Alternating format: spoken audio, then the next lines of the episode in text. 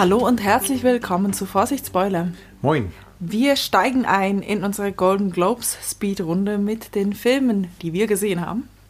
Und zwar beginnen wir mit dem Film, der die meisten Nominierungen hatte von unserer Liste, mit Mank. Mhm. Wie viele Nominierungen waren es? Äh, sechs. Und wie viele haben sie gewonnen? Null.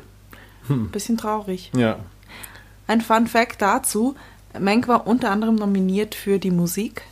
Mhm. Äh, von Trent Reznor und Atticus Ross. Und die haben auch einen Golden Globe gewonnen. Die haben einen gewonnen, genau. Allerdings für den anderen Film, für Soul.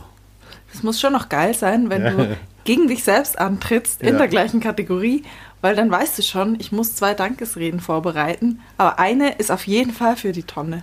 Und dann darfst du bloß keinen Fehler machen, dich bloß nicht bei den falschen Leuten bedanken. Weil hast Darum dann- musst du es eben vorbereiten. Ja. Aber du musst natürlich dann wissen, in welcher Jackentasche habe ich welche Rede. Ja, ja. Weil sonst gehst du da hoch und sagst, ich bedanke mich bei David Fincher für die Chance, dass er uns diese, äh, diesen Auftrag gab. Moment, nein, ich meinte natürlich Disney Plus und nicht Netflix.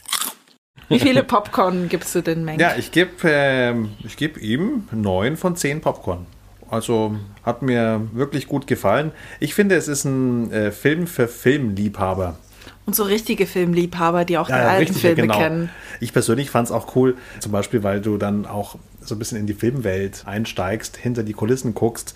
Recht am Anfang sehen wir zum Beispiel so eine Szene, wo ein Western gedreht wird, so Cowboy gegen Indianer. Aber du siehst eben das ganze Filmset und so Ja, ja, dieser kleine genau. Zug, wo die Kamera Und durchfährt. ja, ich, ich mag ja. sowas. Oder wir sind hier mit einem besoffenen Genie, mit Mank, ähm, in seiner Kammer und schauen zu, wie er ein Drehbuch schreibt. Das fand ich spannend. Ja, einfach so dieses, dieses Hollywood-Feeling schnuppern. Äh, was gibst du? Ich habe mir vor ein paar Wochen, als wir das geguckt haben, Sex Popcorn aufgeschrieben. Mhm. Ich fand den Film schon gut, aber ich fand ihn schwer nachvollziehbar, weil man braucht, glaube ich, einiges an Vorwissen, damit man da gut mitkommt. Mhm. Da waren für mich, glaube ich, am Anfang einfach zu viele Zeitsprünge oder dann sitzt man in einem Büro mit Leuten, mit irgendwie kennt, sechs, genau. sieben Leuten, Ja. wo man nicht schnallt, wer sind die und was machen die da und warum sind sie so viele und also Ja. da, da hatte ich Mühe. Und deswegen, das machen wir jetzt dann gleich im Anschluss, äh, geben wir die wichtigsten Eckdaten, die man wissen muss. Und wenn man die im Gepäck hat, dann kann man Mank genießen. Ja, ähm, Ähm, wie, Triggerwarnung erstmal Triggerwarnung. noch. Genau. Äh, was, hast hast, du? du? eine? Ach so, Ja. okay. Ich habe eine, ich würde sagen, meine Triggerwarnung ist die stereotype Darstellung von Deutschen. Äh, Das ist eine Figur, das Fräulein Frieda, Ach, stimmt, genau. gespielt von der Russin oder Kasachstanin. ja, für die Amis das gleiche. Vom Akzent wahrscheinlich. Äh, ja, meine Triggerwarnung wäre für alle, die gerade eine Abschlussarbeit schreiben oder so oder die irgendwas abgeben müssen. eine Deadline haben. Eine Deadline haben. Und zwar, ich würde sagen, lasst euch da nicht vom Mank äh, in die Irre führen. Ich glaube nicht, dass man da eine Meisterleistung hinlegt äh, bei drei Promille konstant und mit einer Flasche Whisky jeden Abend. Kommen wir zu deinen Voraussetzungen. Genau. Die Sachen, die man wissen muss für, für Mank. Und zwar erstens absolutes Grundwissen. Es geht im Hintergrund um Citizen Kane. Es ist eine, ein absoluter Klassiker, einer der Kritiker sagen, einer der besten Filme aller Zeiten. Äh, man sollte wissen, dass bei dem Film Regie geführt hat der Orson Welles. Der hat auch gleichzeitig die Hauptrolle gespielt und am Drehbuch mitgewirkt. Aber hat es besser gemacht als George Clooney. Genau. Äh, der Film ist von 1941, also damit wir uns auch schon mal zeitlich darauf einstimmen. Dann zweitens, Citizen Kane. Da geht es um eine Figur namens Charles Foster Kane und die wiederum hat als Vorbild eine historische Figur, nämlich einen gewissen äh, William Randolph Hearst. Der war damals zu der Zeit, ähm, ja, man kann sagen, so ein Medienmogul. Der hat ein Zeitungsimperium besessen, war super einflussreich und war tatsächlich einer der reichsten Männer der Welt damals. Man könnte sagen, so eine Art Rupert Murdoch der Zeit. Und der kommt vor im Film, gespielt von Charles Dance, dem Genau. Tywin Lannister. Tywin Lan- Schon Lannister. wieder. Ja, schon, ja, genau. Dann, drittens, was man auch wissen muss. Der Titel Mank ist quasi der Spitzname von Herman Mankiewicz. Das ist der Drehbuchautor, der maßgeblich, ja, das Drehbuch geschrieben hat für Citizen Kane. Dann viertens, es werden so ein paar politische Anspielungen gemacht und äh, was man da wissen muss, es gab 1934 Gouverneurswahlen in Kalifornien und da sind äh, zwei Kandidaten angetreten, nämlich auf der einen Seite Frank Merriam für die Republikaner. Man kann sagen, der stand so für ja, den American Way of Life, für Kapitalismus, Liberalismus und so. Und auf der anderen Seite Upton Sinclair äh, für die Demokraten, der vorher aber für die Sozialisten war. Der war auch tatsächlich mal in der Socialist Party und deswegen wurde dem auch so ja, im Wahlkampf vorgeworfen, er wäre Kommunist. Ähm, man könnte so ein bisschen, sage ich jetzt mit Vorsicht, man könnte sagen, er war so der Bernie Sanders der Zeit. die Hollywood-Bosse waren geeinigt damals gegen den Sinclair. Die haben teilweise sogar ihre Mitarbeiter ähm, gezwungen, für den Merriam, für den Republikaner zu wählen. Und ähm, ja. Ich habe zwei Vorwissenssachen. Also anders als du habe ich Citizen Kane mal gesehen, vor fünf, sechs Jahren, kann mich nicht mehr so gut daran erinnern, aber an einzelnen Stellen hat es mir dann, glaube ich, schon geholfen, dass ich den gesehen habe. Gerade so, wenn es daneben um dieses Anwesen geht und wer jetzt hier wen sein soll, ähm, zwischen Marion und ähm, dem Hearst auch. Ja. Und das andere, was mir, glaube ich, geholfen hätte, ähm, vor allem für eine Szene, wo das vorkommt, ist, wenn ich einfach die Geschichte von Don Quixote kennen würde. Ja. Mir ist es nur ein Begriff, vom Namen her und ich weiß, es geht irgendwie um einen Typen, der gegen Windmühlen kämpft und dass ja. das eine wichtige literarische Figur in der spanischen ja. Literatur ist. Aber ich habe das nie gelesen, nie gesehen. Ich habe nicht Spanisch gelernt, gelernt also es sagt mir nicht viel und entsprechend habe ich diese Anspielungen darauf jetzt nicht so gut verstanden. Ja. ja. Also, aber für unsere Zuhörer sind vielleicht genau. da gebildeter als wir oder genau, haben halt definitiv. Spanisch gelernt. Definitiv, ähm, wir ja. nicht. Ja, also ich glaube, bevor ich Mank dann nochmal gucke, falls ich ihn, also ich denke schon, das ist so einer, den kann man gut nochmal gucken, ähm, werde ich dann halt mir eine Zusammenfassung in Playmobil-Version von Don Quixote anschauen, wenn es die gibt. Zum ja. Aufbau der Folge. Wir machen wieder zwei Blöcke auf fünf Minuten weil man es auch schön aufteilen kann wieder. Zuerst machen wir fünf Minuten zum Inhalt des Films. Ja. Und dann machen wir noch fünf Minuten Trivia, so ein bisschen genau. Fun Facts oder halt Randfiguren, Rabbit genau. Holes, in die wir gefallen sind bei der Recherche. Ja.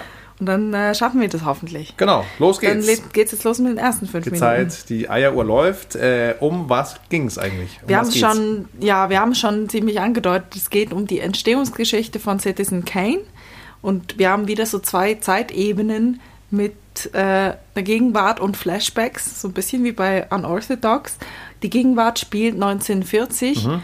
als Mankiewicz, wir nennen ihn jetzt einfach nur Mank, Mank ist genau. einfacher gesagt, als Mank ähm, unter Zeitdruck dieses Drehbuch schreiben muss. Ja. Und er hat da so eine Gruppe Leute, die ihm auch ordentlich ja. helfen und Feuer unter Marsch machen sollen, dass es rechtzeitig schafft.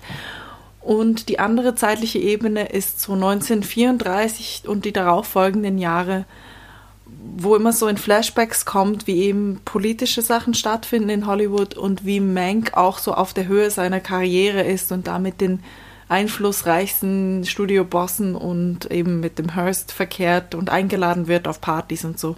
Während er in der Erzählergegenwart, wo er das schreibt, da so ein bisschen unten durch ist. Ja, spätestens nach seinem Auftritt mit der Don Quixote-Geschichte, da war er unten durch. das äh, ist die Handlung im Großen und Ganzen. Ähm, was wir uns gefragt haben bei Mank, als Zuschauer denkst du dann auch immer, es ist wohl so gewesen, historisch. So, du denkst, du hast was gelernt. Und ich denke auch noch, ich habe was gelernt. Ich gehe dann äh, wenn ich dann mit Kumpels ähm, ein Bier trinken gehe, dann kann ich hier ein bisschen glänzen mit äh, Geschichtswissen. Und das ist so ein bisschen das Gefährliche, weil du nicht bei jedem Detail jetzt wissen kannst, war das wirklich so oder ist es jetzt erfunden? Ein Beispiel wäre die, der Hearst, der Medienmogul. In dem Film wird es so dargestellt, als hätte er diese Anti-Sinclair-Propagandafilme finanziert. Das ist nicht belegt. Dann äh, der Shelley, das ist diese Figur, der dieser, diese Filme dreht. Der diese Anti-Sinclair-Filme dreht, genau. Den gab es nie. Das ist rein, rein erfunden. Dann wird so ein bisschen impliziert, als wäre es klar, ja, dass der Mank politisch auf der Seite von dem äh, Demokraten war. Ähm, in Wahrheit ist das überhaupt nicht belegt. Wenn man so ein bisschen recherchiert, dann stellt man auch fest, dass Mank eher wohl konservativ war. Wir wissen es schlicht nicht. Ja. Auch der Bruder von Mank, auch so eine Sache. Genau, der Bruder von Mank, der kommt vor. Bei dem wissen wir tatsächlich, dass der auf der Seite von Mariam war und da eben diese Propagandafilme mit produziert, finanziert, irgendwas hat. Ähm, wenn wir es bei Mank einfach nicht wissen. Ich finde es ein bisschen schwierig, weil eigentlich durch diese Flashbacks ja begründet werden soll, so ein bisschen, warum der Mank da eben aus den Gnaden der Hollywood Mogule und hm. Bosse gefallen ist. Und es wird begründet mit, er war politisch auf der anderen Seite. Ja, zum Teil ähm, zumindest, ja. Genau, Deswegen, was ja. wir halt einfach schlicht nicht wissen. Genau. Und dann gibt es halt einfach noch diesen besoffenen Monolog, was dann so den, ja. das fast zum Überlaufen bringt, weil er da sich so schlecht benimmt. Und eine andere Sache, äh, die mir noch wichtig ist, ist, dass so dargestellt wird, dass diese Marion Davis einfach quasi nur Erfolg hat oder da so ähm, die Hollywood-Diva geben kann, weil sie einen reichen alten Freund hat.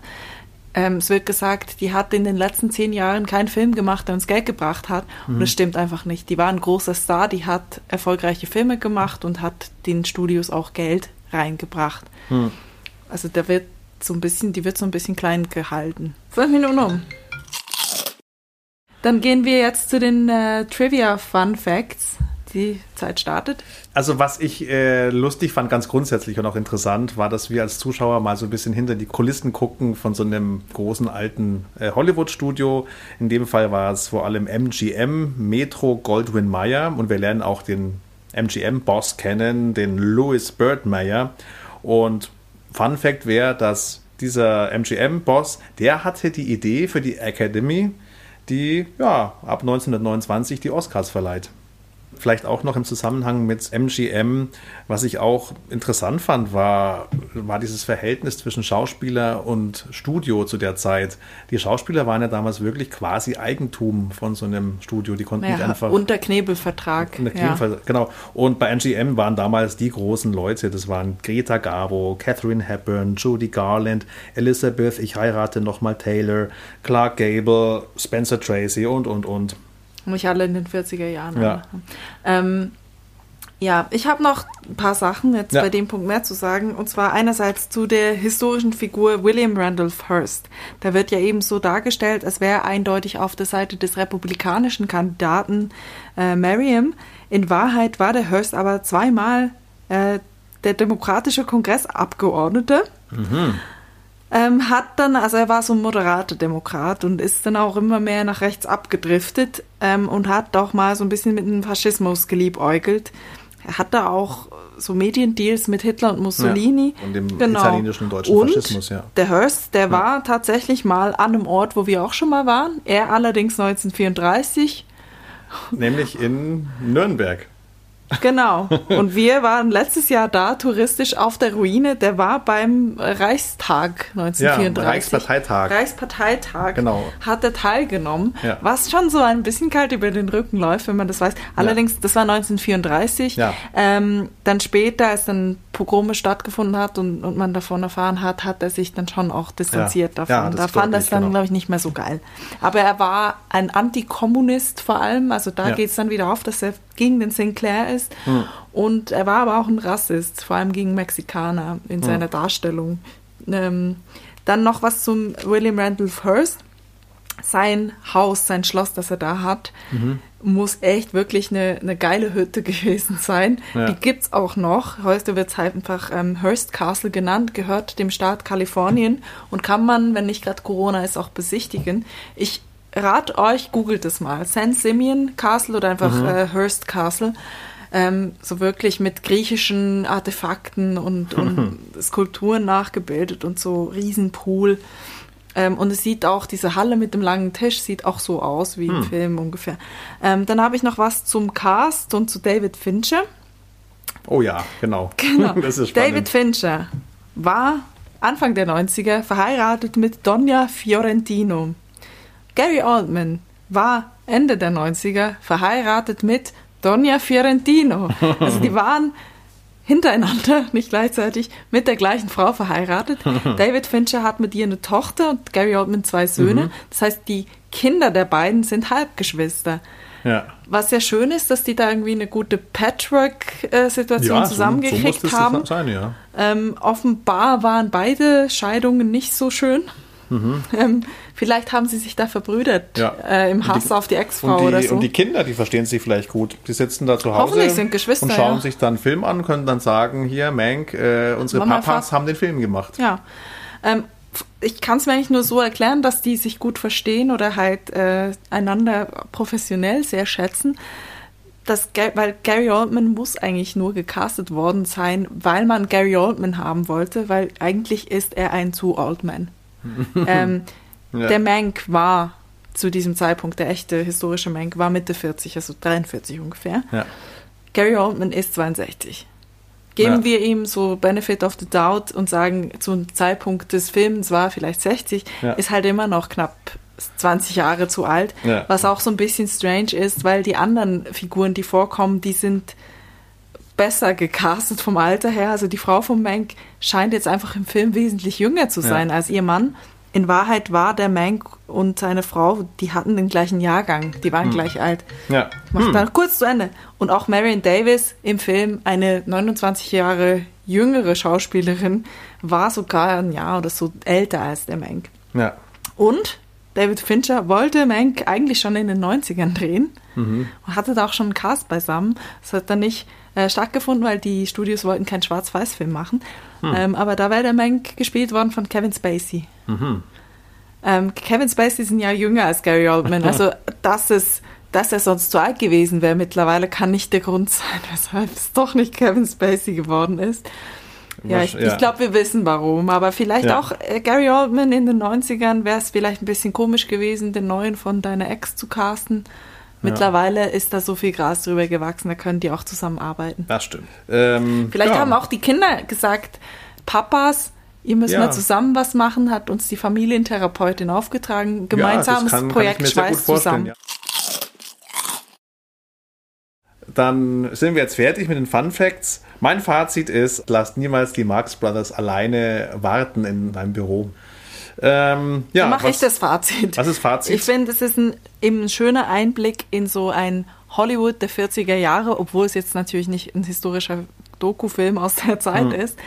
Also das finde ich mehr das, was ich mitnehme aus diesem Film, als jetzt diese Biografie unbedingt oder die Zeitgeschichte, Zweiter Weltkrieg oder so wird gestreift, aber Ja. nicht wirklich. Oder auch das Politische bleibt mir eigentlich weniger, obwohl da, glaube ich, schon auch so eine Medienkritik mit drin sein soll sondern halt wirklich mehr der Einblick auf diese Sets und, und so. Ähm, da können wir noch ein paar Filme empfehlen, wo Genau. es auch so äh, in, ja, ein Blick hinter die Ja. Hollywood-Kulissen Also wenn man das mag, so ein bisschen Hollywood-Luft schnuppern, nicht nur 40er, auch bis in die 60er Jahre hinein, können wir nur empfehlen, äh, von den Coen Brothers ganz besonders, Barton Fink, sehr zu empfehlen. Dann auch Hail Caesar. Ähm, äh, Judy. Hast du den gesehen? Judy, nee, nee, kenne ich gar nicht, aber Also wir empfehlen den unter Vorbehalt, dass Ja. wir ihn nicht gesehen Ja, haben. aber das soll doch auch gut gewesen sein. Judy, äh, bei Judy kommt übrigens auch der MGM-Boss vor, den wir jetzt aus Mank kennengelernt haben. Dann von Tarantino, Once Upon a Time in Hollywood. Bisschen Spielt später, später, jetzt, in den ja. 60er Jahren. Und vielleicht auch Woody Allens Café Society, spielt ja auch so ein bisschen in Hollywood. Und ähm, ja, Mank.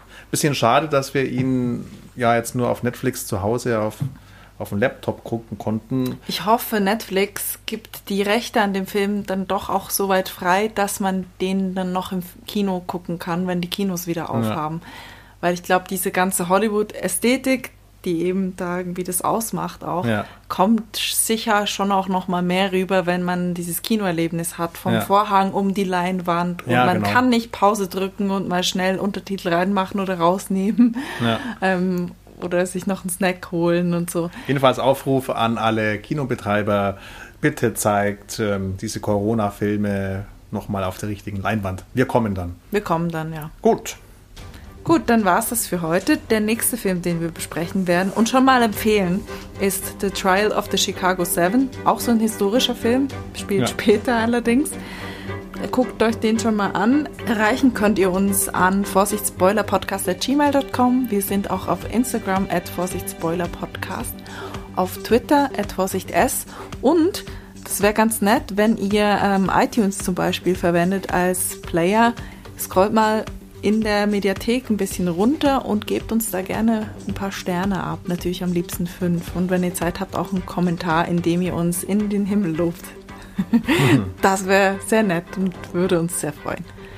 Dann war es das für heute. Bis zum nächsten Mal.